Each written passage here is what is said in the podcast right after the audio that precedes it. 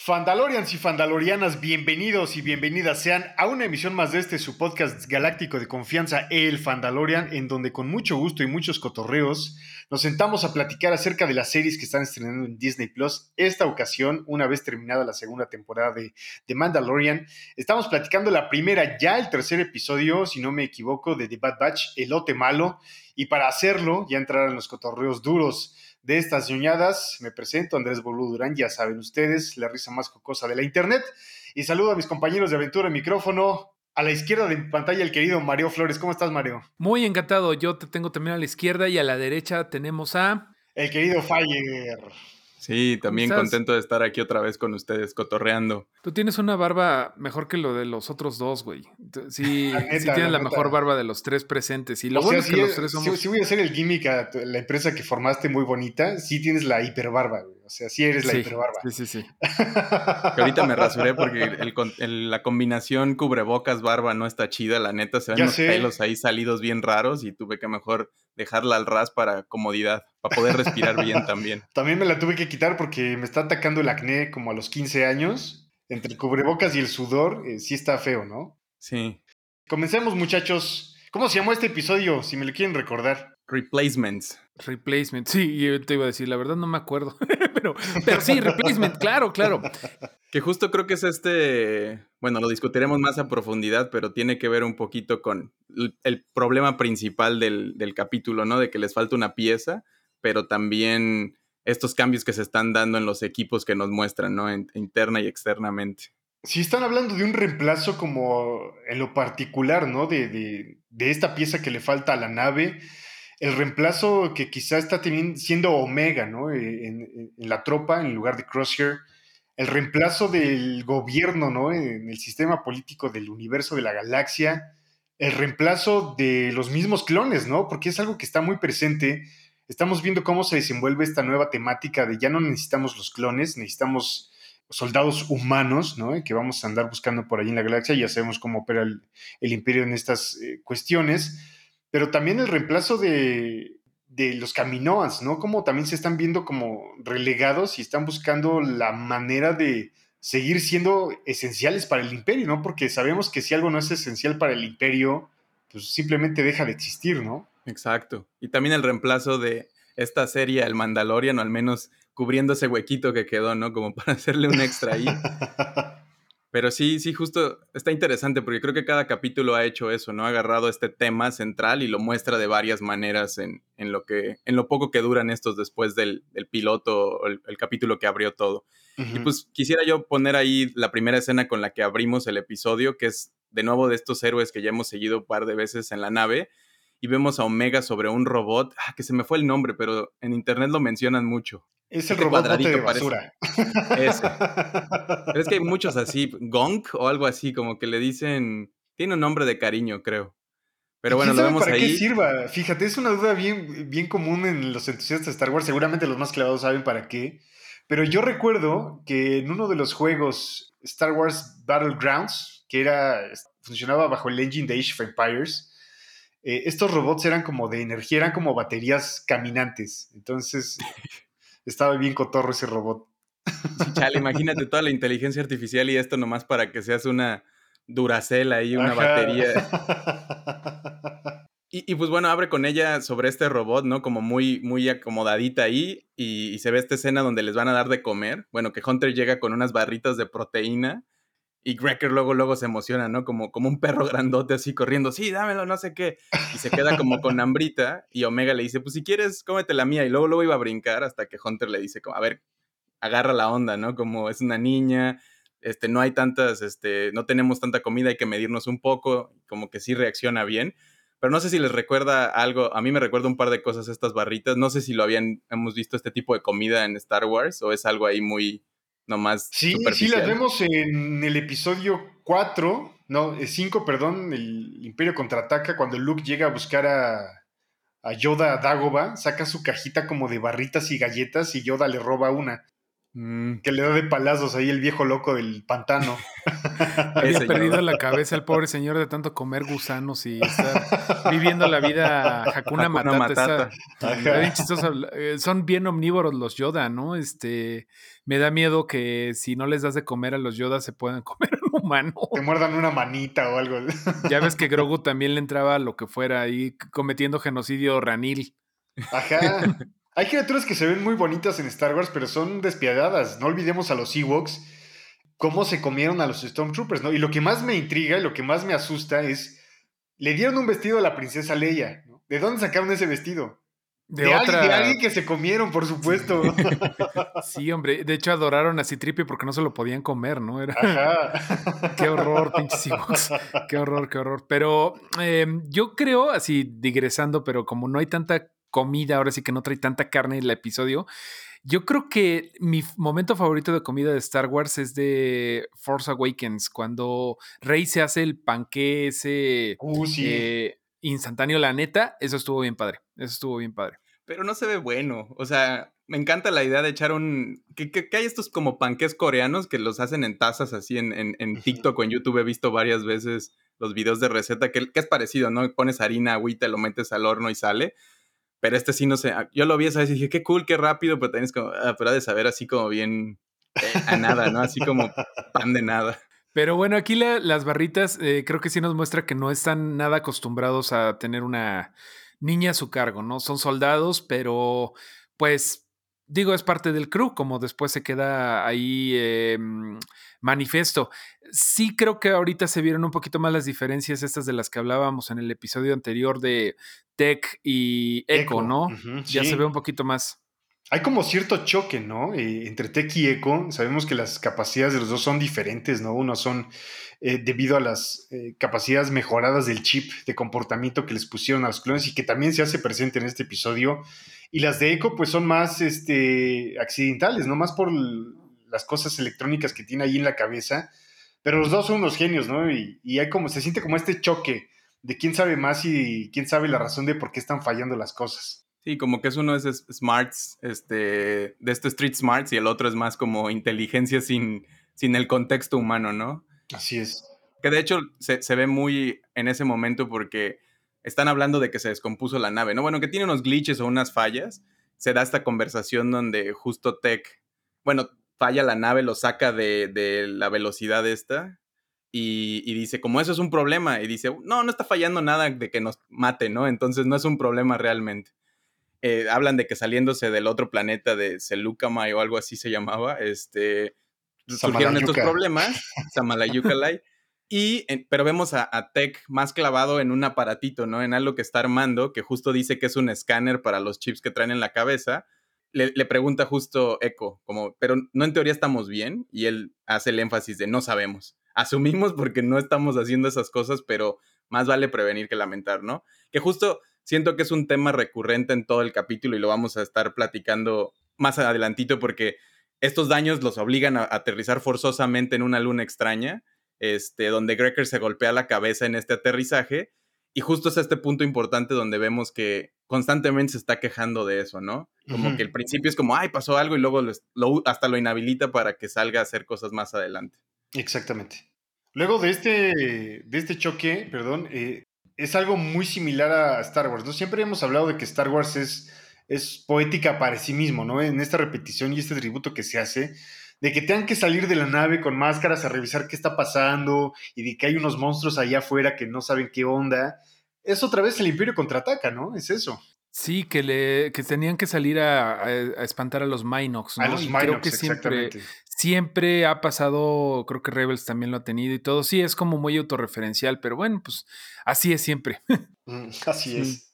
Y tenemos esta escenita antes de que salgan justo donde están diciendo algo pasó, hay que salir. Y Omega como que quiere hacerse la útil y dice, estará aquí en esta caja que acabo de ver.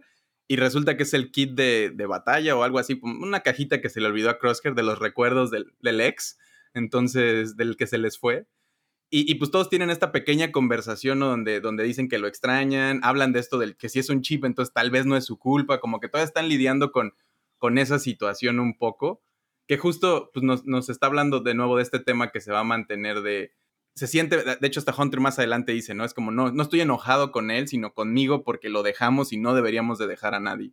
Lo cual me parece como algo importante ahí a, relucir y a destacar, porque pues están construyendo todo esto a través de los personajes, ¿no? Son, son los que cargan todo. Y, y, está interesante, ¿no? Porque, bueno, ya ven que como que era medio obvio que no era tan el malo Crosshairs, Crosshair, pero pues ahorita ya se está viendo como que a lo mejor va a ser una cosa de rescatarlo, no que él solito se saque del chip, pero se me hace interesante.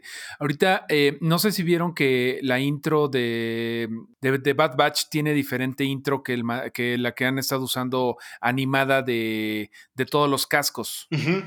Y aquí tengo quiénes son los que aparecen. Y ahorita, bueno, eh, obviamente aparece primero General Grievous, después Bucket de Star Wars Resistance, que debo mm. decir que no la he visto. Luego The Rebels, Chopper. Después Crosshair, por eso lo menciono ahorita, que se me hace interesante que pongan a Crosshair en, en su propio show. Luego un, Comando Droid BX de Clone Wars, de los que ahora sí que los que los que mandaban cuando querían que algo diera un poco más de miedo que los Clankers, ¿no?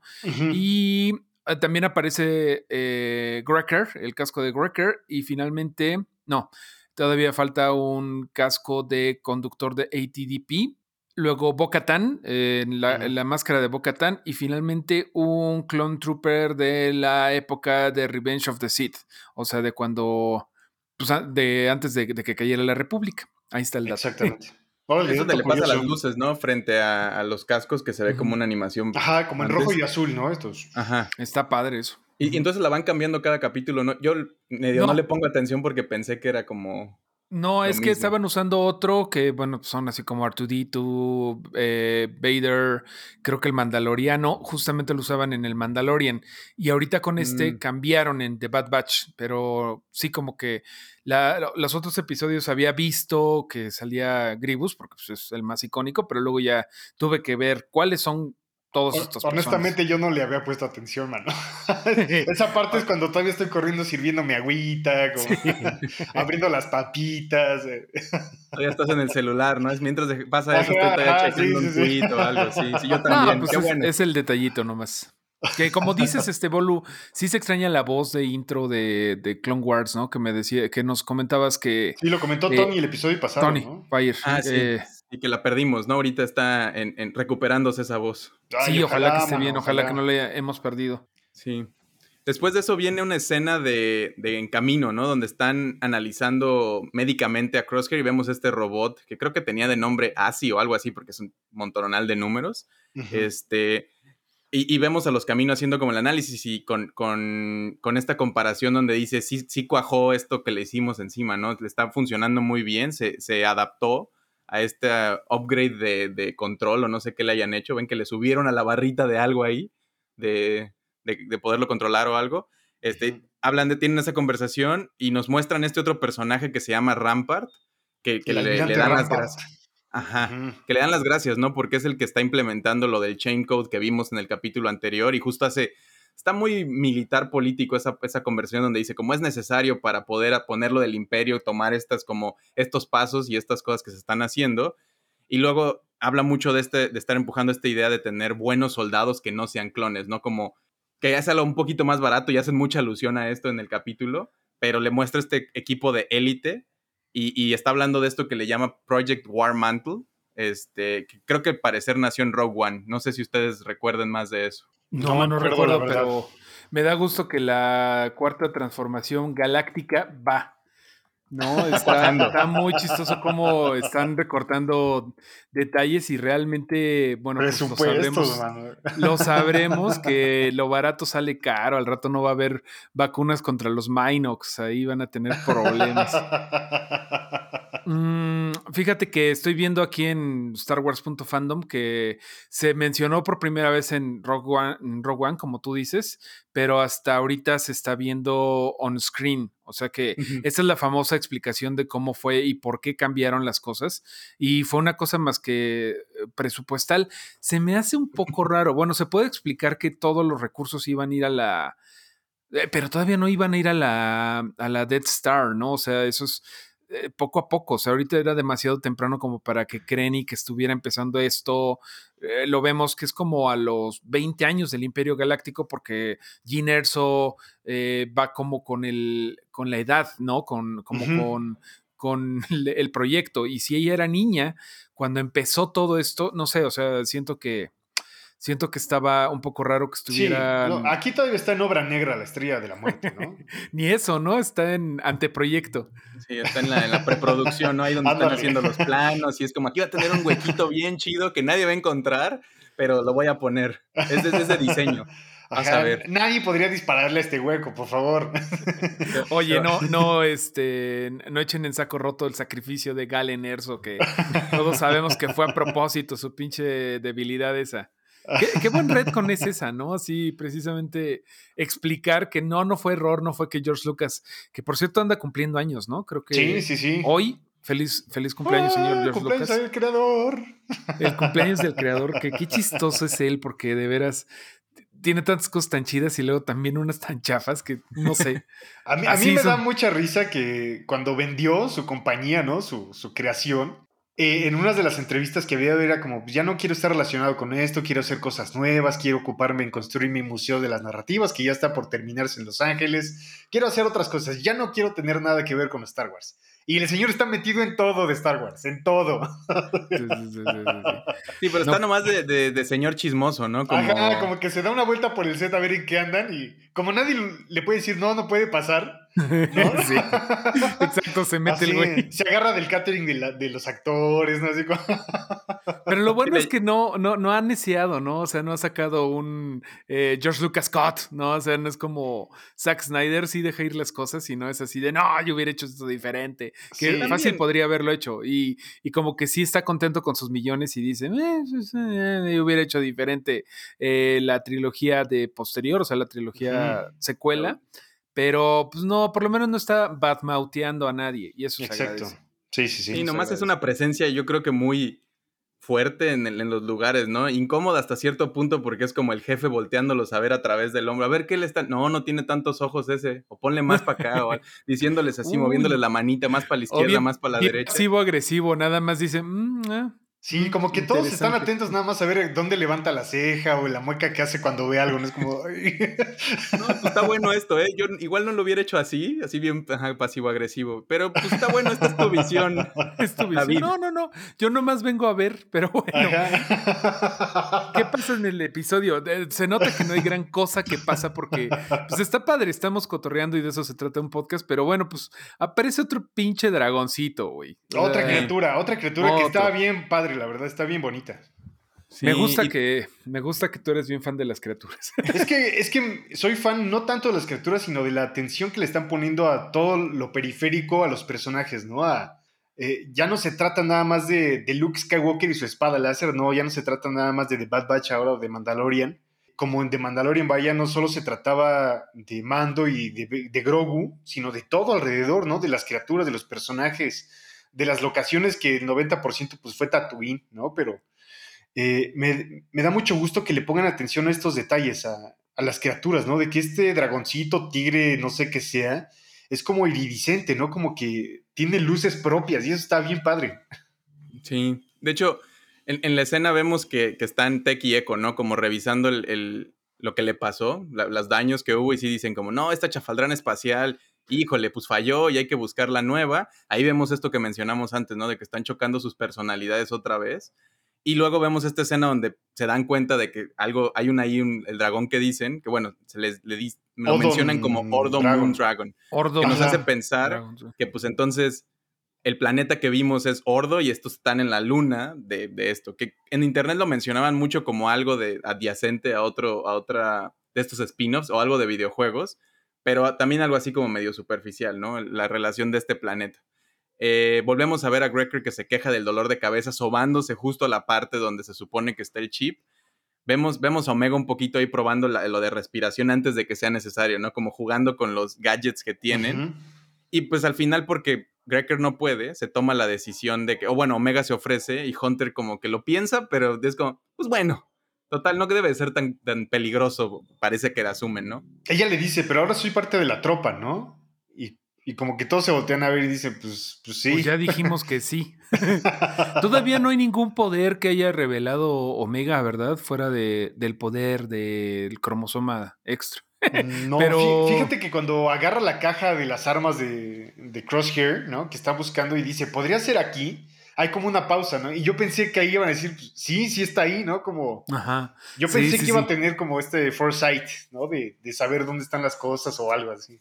Pero dentro de las narrativas que siempre eh, como que la que menos, la más, el más unasoming de los personajes es el más poderoso, no me sorprendería, no, no sé, se me ocurren los cuatro fantásticos, que al principio la mujer invisible pues era así, tú nada más eras invisible, y ahorita es la más poderosa, pero por mucho, o sea, ella le da miedo a Doctor Doom, es la única, pero siento que Omega va a ser la más fuerza Fénix de todos, o sea, va a ser la más poderosa de todos al final, pero ahorita pues es una niña que con mucha suerte, la verdad, ¿no? Porque mm, los ataca el dragón y Hunter pierde la, mm, el respirador, ella afortunadamente puede ponerle el respirador y lo sigue a la madriguera. Sí, justo este tenemos esta, bueno, tenemos esta escena donde están traqueando ya afuera, ¿no? Y hacen el, símbolo de traquear en, el, en cualquier lugar que hemos visto, que es agarrar tierrita y, y, dejarlos caer y decir como esta tierra se siente como que pasó un dragón por aquí hace unos minutos o algo. Sí, sí, sí. Es, como que la huelen o algo. Y luego vemos a Omega también haciendo un poquito de eso, ¿no? Entonces, hablando de este poder que tal vez puede tener, ya se habló de que hay la idea de que puede ser sensible, también se, puede ser que sea buena para absorber cosas, ¿no? O que le hayan puesto lo de todos y lo esté empezando a, desarrollar, porque sí está mostrando como ciertas habilidades poco a poco que se le están. El poder de aprender por osmosis puede ser, ¿no? Como algo así. que sí la define como algo muy fuerte por eso, ¿no? Como es un comodín. Ajá, me, gusta más la idea del IQ súper avanzado que la fuerza, ¿no? Que estar imbuida con la fuerza. Eh, no lo descartaría porque repito siempre, Star Wars se saca las cosas de la manga súper fácil, ¿no? Y a veces se van por la fácil. Me gustaría más esta idea de que es una chavita súper, súper, súper inteligente, ¿no? Súper desarrollada que está aprendiendo por imitación, ¿no? Como un bebé, como un niño. Y está imitando principalmente a Hunter.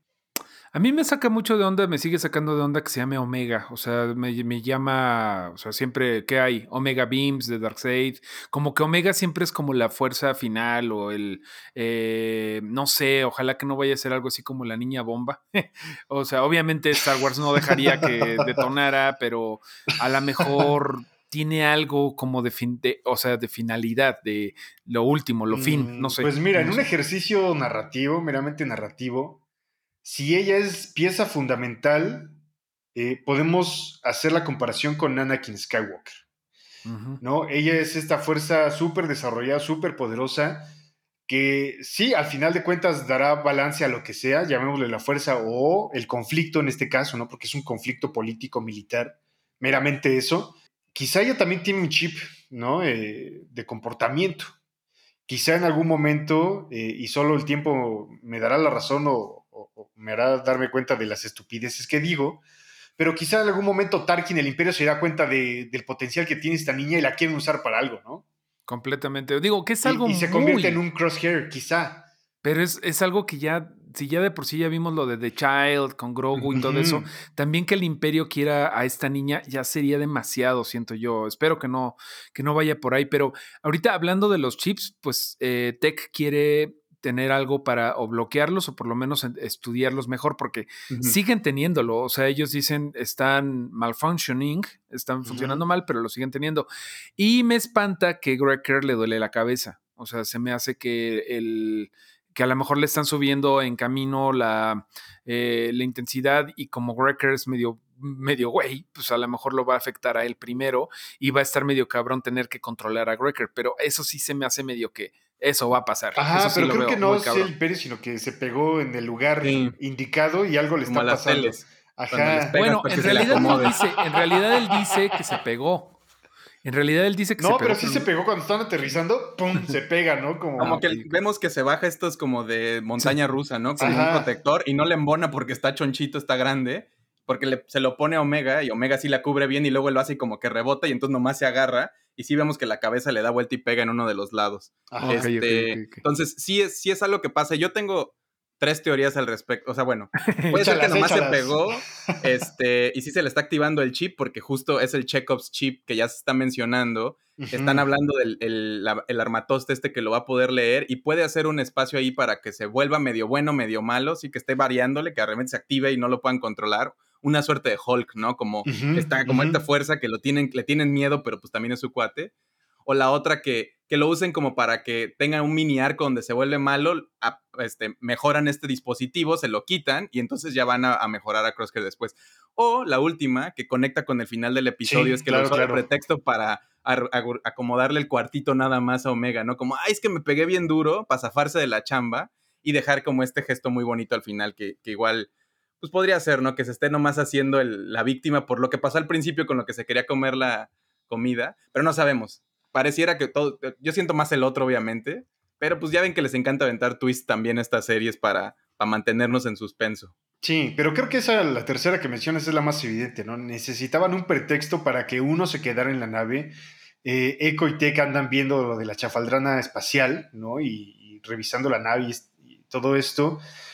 Y pues, si Wrecker hubiera estado al 100, habría ido con Hunter, ¿no? A buscar a la criatura esta y Omega se habría quedado en la nave. Entonces es un pretexto narrativo, creo yo, de a este dude le duele la cabeza, y Hunter no lo quiere arriesgar, quédate en la nave, y entonces no tiene otra más que dejarse acompañar por Omega, ¿no? Y creo que es esa, aunque repito, como dices. Pero bueno, lo dejan ahí como para que nos, haga la encrucijada de, o la idea de puede irse para acá o para allá, puede no significar nada, puede significarlo todo. También estamos viendo a la par como que tiene este doble, ¿no? Episodio donde están este problema y lo de camino en camino el análisis médico de los nuevos soldados tienen esta conversación donde hablan de el, este, la República nunca hizo nada por mí, ¿no? Y el imperio me está pagando y me pone un techo, como humanizando de nuevo a estos soldados, a estos, lo que eventualmente van a ser troopers. este, los caminos empiezan a explicar por qué los clones son mejores, ¿no? Desde nacimiento, los, además de que vienen con genes especiales de eso, los estamos entrenando y pues, son leales, son este, de seguir, son, son super soldados, ¿no? Hasta cierto punto, ¿no? Dentro de su humanidad están hechos para esto. Los del imperio empiezan a explicar que esta relación con este squad es mejor porque sale más barato. De hecho, hay una frase ahí en algún momento, ¿no? Que dice que es un vestigio prohibitivo del pasado, ¿no? Como la idea de tener los clones, que se, suena muy poético también la manera en la que lo menciona. Y, les hacen, y dicen, bueno, entre que sí, que no, este, vamos a ponerles un test que resulta es el mismo que ya le habían puesto a, a nuestros, a los que estamos siguiendo, ¿no? Al Bad Batch, de ir al campamento de So Guerrera y pues a ver cómo reaccionan estos.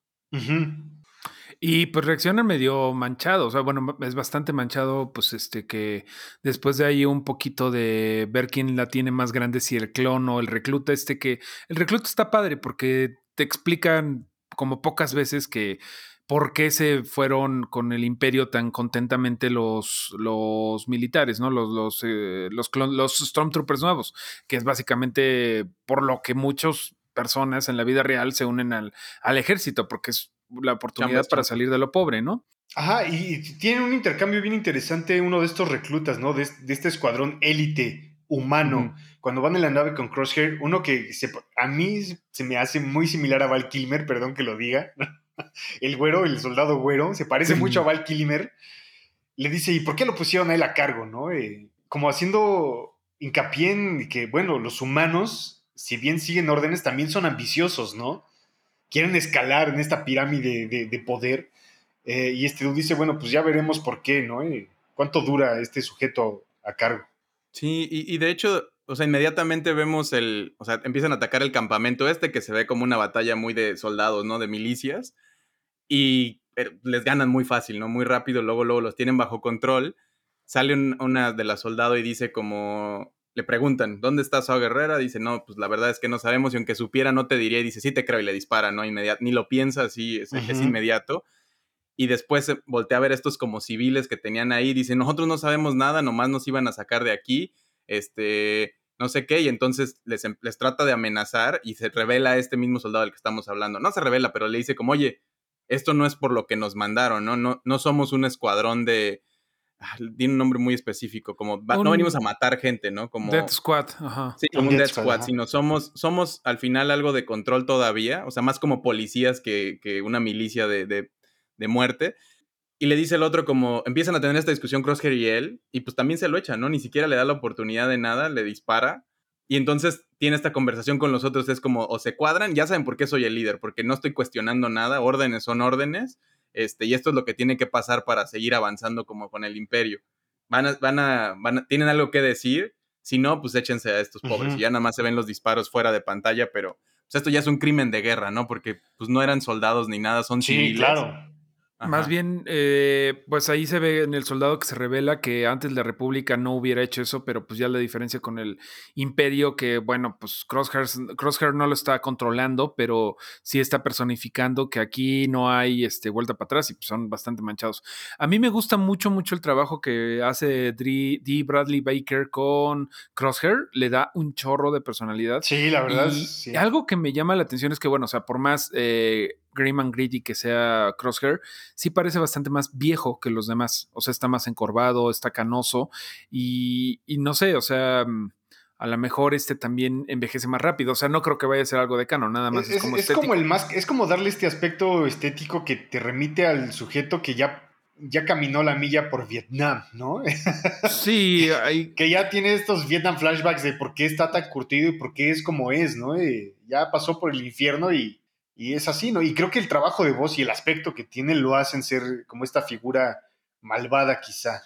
Clint Eastwoodesca, ¿no? O sea, como despiadado el güey. Y bueno, me gusta mucho eso que está pasando, pero ahí vemos ahí como que hubo un momento cuando regresan a las barracas que están en el mismo, las mismas barracas donde estaba The Bad Batch, que está ahí este, las cuentas que, que, que hacía Cracker de cada misión y todo eso.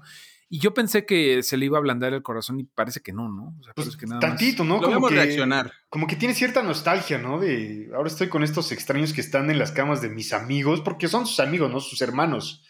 Eh, y como que sí le da cierta nostalgia, ¿no? Sí, ojalá que regrese al lado, al lado claro de la fuerza, este güey. Aunque, pues sí está manchando su alma, ¿no? O sea, sí está pesado que mató civil desarmado y cosas así, pero pues yo pienso que así de duro va a ser la venganza de Crosshair cuando se libere y cuando se dé cuenta de lo que de lo que lo hicieron hacer. Así de, ah, cámara, cabrones, y va a ser como algo importante contra el imperio, siento yo. y creo que el camino, o sea, al menos online se está discutiendo esto de que puede que a lo mejor tampoco le haya funcionado el chip y sí venga de él y lo haya usado como oportunidad para hacer lo que había querido, porque también vemos que cuestionaba mucho el liderazgo de Hunter antes, ¿no? Y ahorita está en esta posición de liderazgo él, que creo que también le va a enseñar que no es tan fácil ser un líder, no nomás es decirle que hagan las cosas y que lo sigan, ¿no? Que ya se está empezando a notar. Hunter creo que es más comprensivo de, los, o sea, los trata más como iguales y él sí los está tratando como hacen lo que digo o hay tabla, ¿no? Entonces, se van pues, ahí se van a mostrar unas cosas o, contrastar esto del liderazgo de ciertas, este, de estos individuos. También esto puede ser que si se va por el lado malo, que cuando lo traten de curar sea como de no hay nada que curarme, ¿no? Yo siempre fui así y ustedes son los que se niegan a verlo y que sí se vuelve esta herramienta. Es como Vegeta con Majin Buu, Tony. Ándale, precisamente ese arco. Este, spoiler de Dragon Ball Z de hace 30 años o no sé cuánto. Pero también la otra es que sea lo contrario y que todos tengan el chip que se me medio mencionó este, hace poquito, donde Omega también tenga un chip y si ese intercambio donde lo recuperen a él, pero la pierdan a ella, que además está más elevada. No sé, como que se está prestando para estas cosas donde sí, no, no sabemos todavía hacia dónde lo quieren llevar, pero está interesante, ¿no? El camino que nos están empezando a pintar. Híjole, pues son tres episodios de 16, ¿no? Si no me equivoco. Eh, y nos están dando un montón ya de, oportunidad, ¿no? De espacio para generar teorías y pensamientos de cómo podrían desarrollarse los personajes, que siendo tantos, pues te permite un montón de conexiones, ¿no? Y de, oportunidades entre cada uno, con los malos, con los buenos, con los de camino, que también están buscando su supervivencia. Creo que está bien interesante. Aunque tuvo poco este episodio, creo que aportó mucho a la historia. Sí, y de hecho, regresando a la historia, tenemos esta parte donde pues ya dijimos que, atacan y desmayan a Hunter, ¿no? Le brinca el dragón este y le quita su máscara, inhala atmósfera de la luna, este, pierde el conocimiento. Omega lo trata de salvar, pero pues está como ahí tirado y toma el blaster, ¿no? Como por si lo necesito o no, y, así ni, ni, lo duda tantito, ni lo piensa. Ahí es donde de nuevo como que empieza a analizar alrededor y se ve como estas habilidades de tracking que pues está siguiendo un poco hacia donde se fue la criatura vemos que Hunter se despierta eventualmente y la busca mientras ella ya la encontró acá en el, en el hoyo, ¿no? Y, también vemos como, como que entiende a esta bestia de alguna manera. No lo siento tan forzosensible como que la domestique o algo, sino más bien como que la analiza y, reacciona a la situación, le hace el cambio de la chafaldrana espacial por, por la lamparita. Vemos esto que decía Bolu, ¿no? De que brilla bien padre la criatura al absorber la, la energía de la lámpara, ¿no? Como que tiene, tiene una energía que lo recorre. Este, y al final se reencuentra con Hunter y tienen esta conversión donde le empieza regañando, pero ella le dice como, no, mira, lo logré, no tuve que usar esta pistola, estoy bien, todo está bien, vamos, se cumplió la misión. Y como que Hunter está todavía medio en el enojo y dice como, pues sí, supongo. Y, se calma y es como, pues vamos, sigamos.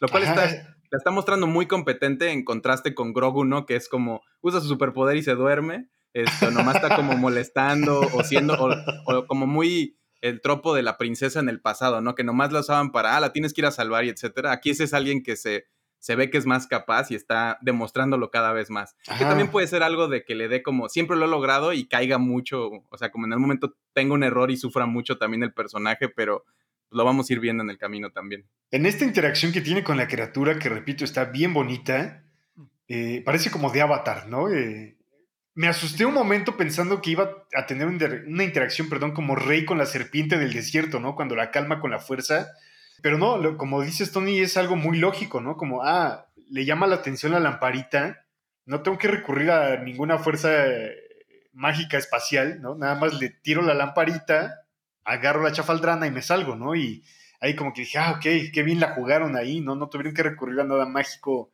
y, espectacular, nada más la lógica que tiene esta niña súper inteligente. Y creo que después viene una escena de vuelta en camino, ¿no? Donde pues explica que mataron a todos, este, que contenta a los líderes así como, ah, bueno, entonces sí es una buena opción. Ahí es donde se avienta esta frase que dice, The Clone Trooper Program is a cost prohibitive relic of the past, que es como todo este programa que tenemos de los clones es, es, una reliquia del pasado que pues ya su precio no lo podemos pagar como bien decía Mario, no, quién sabe por qué, en qué le están invirtiendo, este... Todo el todavía está yendo al aeropuerto Diagonal Estrella de la Muerte, mano. la ya lo están Maya. el, presupuesto, ¿no? Así como la estrella Maya, Y tienen esto de que los caminos también se están mostrando preocupados por el éxito de esta misión, ¿no? Mencionan que el ADN de Django ya se está deteriorando y que es momento de dar el paso siguiente, que para eso necesitan un clon que yo lo interpreté un poquito ahí como cualquiera, puede ser de estos mejorados, pero pues tienen a Crosshair, entonces sí deben de estar haciendo el hint a uno en específico, que pues, probablemente sea Omega, ¿no? porque también está raro porque la dejaron ir y si era tan importante, ¿por qué le ayudaron a que se la llevaran? Entonces, todavía no termino de entender cuál es la lo que los caminos están buscando, ¿no? Lo que este, ahí también hablan mucho de que hay un uprising de ellos en el futuro, entonces como que se está tratando de conectar con eso, pero no entiendo, no termino de entender las, las motivaciones, ¿no? Los Yo tampoco de la vida, mano. Los tampoco entendí muy bien ahí porque dice la camino ácida que ninguno de ellos, bueno, le dice el camino ácido a la camino ácida que ninguno de ellos va a regresar con gusto. O sea, me imagino que sí se está refiriendo a la Bad Batch, pero están viendo también a los clones este, ordinarios. Entonces no sé qué vayan a querer hacer, pero me imagino que van a querer de Omega, como dice Tony. Es una intriga y puede ser alguien más, ¿no? También es alguien teorizaba en internet que a lo mejor estos suena mucho, hay una parte donde comunican la idea de que estos clones no son una casualidad, no fue un error especial, o sea, como la aleatoriedad y las mutaciones normales dieron esto que es bueno, sino que sí fue construido, ¿no? Sí, lo, sí tomaron la decisión de darle como este enhancement a cada uno, y estos son los que a lo mejor se sostuvieron, sobrevivieron, etc. Entonces eran experimentos hacia algo y a lo mejor eso es lo que tiene que ver con Omega, de que es ese paso siguiente todavía no el que ellos buscan. Omega pero sí es la suma de todos, ¿no? Ajá, exacto, como el final de esos experimentos y lo que lleva al siguiente paso. Pero sí, está, como raro, e, en, internet lo que teorizaban era que a lo mejor son tan diferentes ellos porque no nada más es ADN de uno, este, sino a lo mejor usaron otros bounty hunters que se ven más como ellos y son lo que les da como estas cualidades o especialidades este, independientes. Pero pues, hasta ahorita todo es como teorías en el viento, no sabemos bien hacia dónde y lo mejor que podemos hacer es pues nomás cotorrearlo y ver hacia dónde nos va llevando. y ya, ¿no? Eso es todo el episodio en realidad. Eso fue todo. Ah, bueno, no, el final, el final es bien bonito también. Sí. Le ponen su cuartito. Ajá, aquí entendemos por qué Wrecker se había quedado en la nave. Y no lo habíamos mencionado, pero cuando le quiere quitar su comidita, su barrita de proteína, Hunter le dice, oye, la niña no tiene dónde dormir y todavía le quieres quitar la comida. Y como que Hunter le siente feo, ¿no? Dice, ay, pues sí, cierto, ¿no? perdón. Eh, y vemos que al final eh, le dice, ven, tengo algo para ti, cierra los ojos. Y le enseña su cuartito, ¿no? Que además tiene una vista espectacular ahí de la nave.